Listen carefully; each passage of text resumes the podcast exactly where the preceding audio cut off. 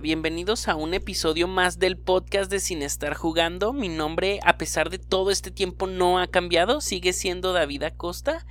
Y estoy muy contento de estar de regreso aquí en este podcast hablando de cine, hablando de películas, hablando de, pues, de lo que me gusta. No soy un experto, pero pues le hago a la estupidez. La verdad es que hoy no voy a hablar en sí de películas o de algún género. Hoy, hoy voy a contarte una historia de esas historias de las que empezaron en este podcast. Hoy hablarte de un chismecito que anda rondando bastante en el mundo de Hollywood y es sobre el juicio entre Johnny Depp y Amber Heard. La verdad es que ambos me parecen muy buenos actores. Johnny Depp me parece un excelente actor. Últimamente ya no es tan valorado como antes, pero tiene grandes películas y grandes actuaciones. Este, su papel como Jack Sparrow lo encasilló, pero hay que aceptar que es un excelente papel. Sweeney Todd para mí es la mejor película de Johnny Depp y Amber Heard, pues aunque no tiene una carrera tan sólida, tampoco me parece una actriz este novata o una actriz este nueva. Ya, ya interpretó a, a la mamá de, a, a la, novia de Aquaman en, en la película de Aquaman, en la película de DC Comics. Y pues está abriéndose paso. Yo creo que tiene bastante futuro en Hollywood. Y aparte es, joven, tiene alrededor de 34 años, creo. Y hoy te voy a platicar sobre, sobre todo el asunto legal este, que ha ocurrido entre estos dos actores. Así que bienvenidos al podcast de Sin Estar Jugando. Los dejo con la historia de Johnny Depp y Amber Heard. Era el 1963. The Beatles lanzaba su primer álbum de estudio Please Please Me y desde Rusia con amor James Bond rompía corazones, además de que La Pantera Rosa estrenaba una película bastante horrible. Pero el 9 de junio en Owensboro, Kentucky, llegaba al mundo John Christopher Deep II, hijo de un ingeniero y una camarera. Se mudó a Florida cuando era muy pequeño, sus progenitores se cambiaron 20 veces de casa en los primeros 10 años de su vida por lo que podríamos deducir que no tuvo la estabilidad necesaria para un niño. A esto agreguémosle que cuando atravesaba la pubertad sus padres se divorciaron, y siendo él el menor de la familia fue a quien más le afectó. Sufriendo en esa etapa de confusión, encontró el desahogo en una guitarra que le regaló su madre, y aquí comenzó la historia que conocemos. Luego de pasar sus años de adolescencia tocando en varias bandas en, la que más destacó fue en The Kids, que llegaron a ser teloneros de Iggy Pop. Durante esa época conoció a la maquilladora de Hollywood Lori Ann Anilson, de quien se enamoró y con quien a la edad de 20 años contrajo matrimonio, y de quien se divorció en 1985 pero fue gracias a ella que el futuro sombrerero del País de las Maravillas conoció al actor Nicolas Cage, que fue quien lo impulsó en su carrera como actor. Y finalmente, Johnny Depp debutó como actor en la película dirigida por Wes Craven, Pesadilla en la calle del infierno, interpretando a una de las víctimas de Freddy Krueger. Depp asistió a la audición y le agradó tanto a la hija del director que finalmente fue elegido. Craven declaró sobre Johnny Depp que tenía un carisma sosegado, en cierto sentido ejercía una atracción semejante a la de James Dean. Su personalidad era muy poderosa y a la vez sutil. Mi hija adolescente y sus amistades asistieron al casting y todos apostaron por Deep sin dudarlo. Su atractivo sexual entre las mujeres es innegable. Tuvo un desempeño aceptable, de ahí dio otro salto grande en su carrera participando en varias series de televisión como Lady Blue y 21 Jump Street, y para finales de la década de los 80 Johnny ya era un ídolo adolescente.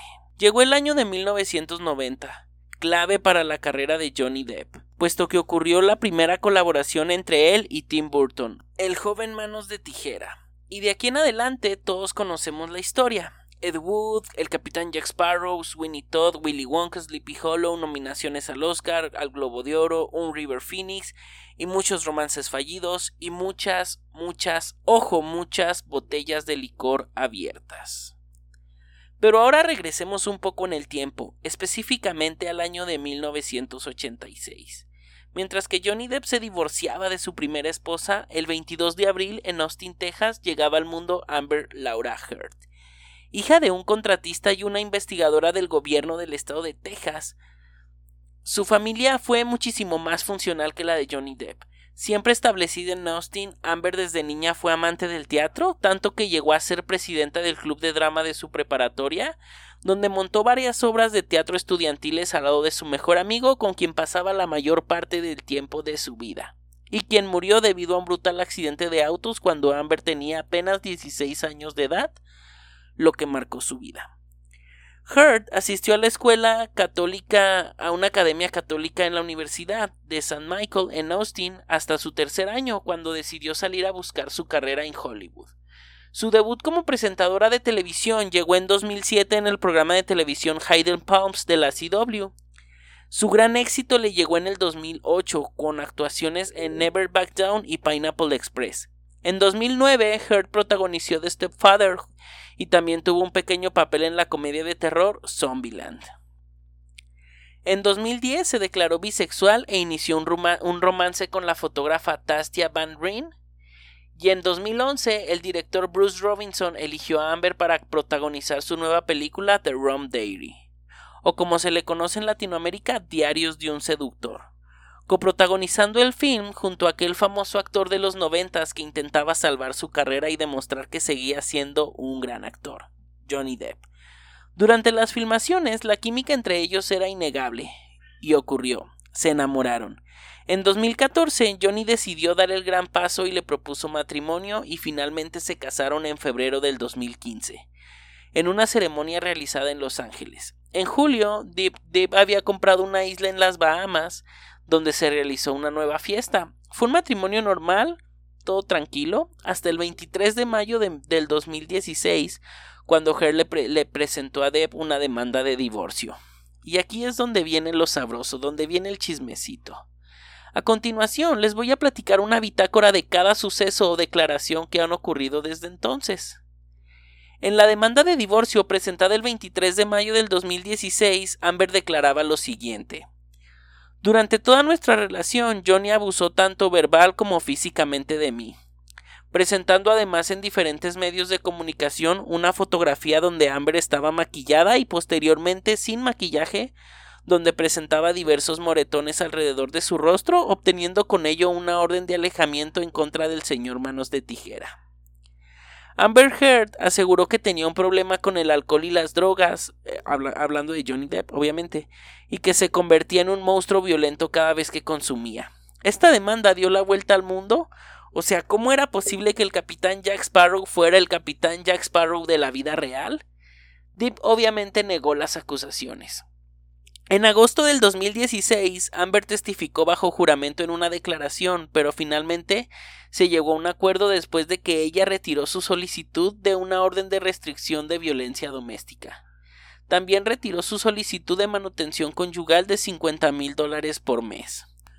Luego de eso, estos dos personajes también emitieron una declaración conjunta, diciendo Nuestra relación fue intensamente apasionada y a veces volátil pero siempre ligada al amor. Ninguna de las partes ha hecho acusaciones falsas de ganancias financieras, nunca hubo un intento de daño físico o emocional. Ojo, les recuerdo que esto lo declararon juntos.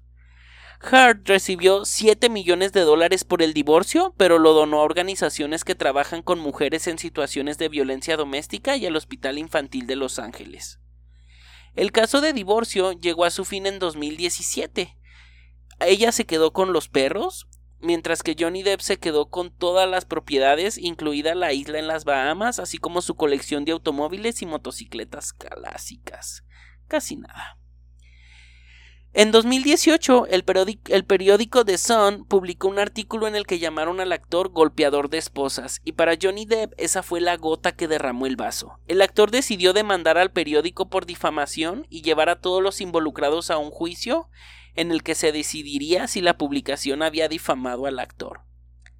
En 2019, Johnny Depp volvió a demandar a Amber Heard por difamación pidiendo 50 millones de dólares como compensación por el artículo. La demanda decía que ella no era víctima de abuso doméstico, que ella era una perpetradora y negó que Depp la hubiera abusado alguna vez. La demanda decía que las acusaciones de ella eran parte de un engaño elaborado para generar publicidad positiva para la actriz. En un intento por desestimar la demanda por difamación de Johnny Depp, Amber Heard estalló múltiples casos de presuntos abusos que dijo que ocurrieron durante su matrimonio y se refirió a él como un monstruo, según Variety. Ella afirmó que todavía tenía cicatrices en sus brazos y pies por un incidente en el que Depp supuestamente la arrojó a través de una mesa de ping pong y la arrastró sobre, vidrios rotos. Ella presentó varias fotos en las que mostraba los moretones que había tenido en la cara después de haber sido golpeada por él, pero TMS también, también, presentó un video en el que supuestamente se le veía al actor comportándose de forma violenta con su ex esposa. Por otro lado, en enero del 2020, el Daily Mail publicó una serie de llamadas telefónicas en la que Heard supuestamente confesó haber golpeado a Johnny Depp en varias ocasiones y ahí fue cuando todo se puso peor. El 7 de julio del 2020 comenzó el juicio por difamación de Johnny Depp, el, juicio que presentó en el periódico de Son, el que les platicaba hace rato que había ocurrido en 2018.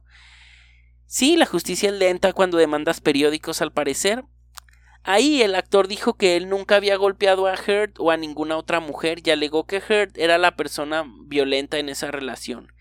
Deep fue defendido por empleados que aseguraron que nunca lo vieron atacar a Heard y que Elon Musk, la actual pareja de Amber, podría, podría haber sido quien provocó esos moretones. Por otro lado, la corte permitió que las exparejas de Johnny este, Winona Ryder y Vanessa Paradise presentaran declaraciones escritas a favor del actor. Pero después fue el turno de Heard de testificar, y ella mantuvo que Deb la golpeaba y que tenía que usar maquillaje para cubrir todas las marcas que le dejaba el cuerpo. La actriz aseguró que Deb era un loco y que se ponía violento cuando tomaba alcohol o consumía drogas. Amber Heard, quien dijo que el actor la golpeó en una ocasión porque ella se había burlado de uno de sus tatuajes, no estaba en el juicio, pero fue una llamada para declarar a favor del periódico. El 2 de febrero de ese mismo año fue cuando se filtraron los audios de la actriz reconociendo que había golpeado a Johnny Depp. Las, grabaciones datan del año 2015 y en ellas la mujer describe con detalles cómo eran las discusiones entre la pareja durante su corto matrimonio de dos años. Según el diario británico, estos mensajes fueron registrados de manera consensuada en una sesión informal de terapia. En uno de los audios, él exige que se cuiden que eviten llegar a la pelea física, que si es necesario se separen, pero que no se puede llegar a tamaña violencia. No puedo prometer que todo será perfecto, no puedo prometerte que volveré a hacer daño físico, maldita sea, a veces me enojo tanto que me pierdo, asume ella conmovida y agrega, pero puedo prometerte que haré todo lo posible por cambiar, te lo prometo. Johnny Depp, sensibilizado, le contesta Te amo y quiero que seas mi esposa, quiero ser tu esposo y quiero ser un buen esposo. Si no lo fui, haré todo lo posible para descubrir cómo serlo. Ya con otro tono más, el de una pelea en el ámbito privado y no bajo la mirada de la terapeuta, la pareja parece más agitada. Lamento no haberte dado una buena cachetada en la cara, pero te golpeé, no te di un puñetazo dice Heard dirigiéndose a Johnny Depp en referencia a un enfrentamiento que habían tenido la noche anterior. Luego ella lo provoca diciéndole en tono burlón que el actor había huido de esa pelea. Te comportas como un bebé, madura de una puta vez, Johnny. En la conversación, Heard, muy enojada, que parece al borde del descontrol, eleva todo el tiempo la voz, mientras que Deb le responde con, con tono bajo y pausado por momentos e incluso parece bastante ebrio. No te di un puñetazo, te golpeé, lo siento por golpearte así, pero no te pegué un puñetazo, no te noqué, te golpeé. No fue tal cual el movimiento de mi mano, pero estás bien, no te herí, no te pegué un puñetazo, insistió ella. En otro tramo del audio, Johnny Depp se queja de que las reacciones que tiene ella cuando se enoja son demasiado violentas. Tú empezaste la pelea física, le dice. El tiempo transcurrió este año tuvimos una pandemia, gente que vende cervezas por el triple de su precio y muchas películas fueron canceladas. Hasta llegar al pasado 5 de noviembre de este año, eh, apenas hace unos días de hecho, Johnny Depp perdió la demanda contra el diario The Sun por motivos que la corte no reveló y se acaba de dar a conocer que Warner y Disney han decidido no mantener al actor en la franquicia de Animales Fantásticos y Piratas del Caribe respectivamente. E incluso Warner eh, obligó al actor a firmar una, una, renuncia donde él supuestamente decide no seguir formando parte de la famosa franquicia mágica.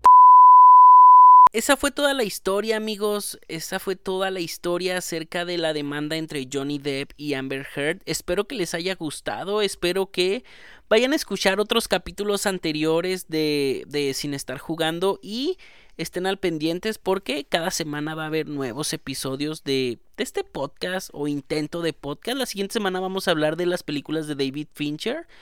Esto debido al estreno de Mank en Netflix, que espero que sea una gran película. Y pues nada, espero que sigan al pendiente de mí, sigan mis redes sociales como David Acosta ND en todos lados, sigan las redes de Sin Estar Jugando en todos lados también y nos vemos o nos escuchamos en la próxima. Bye.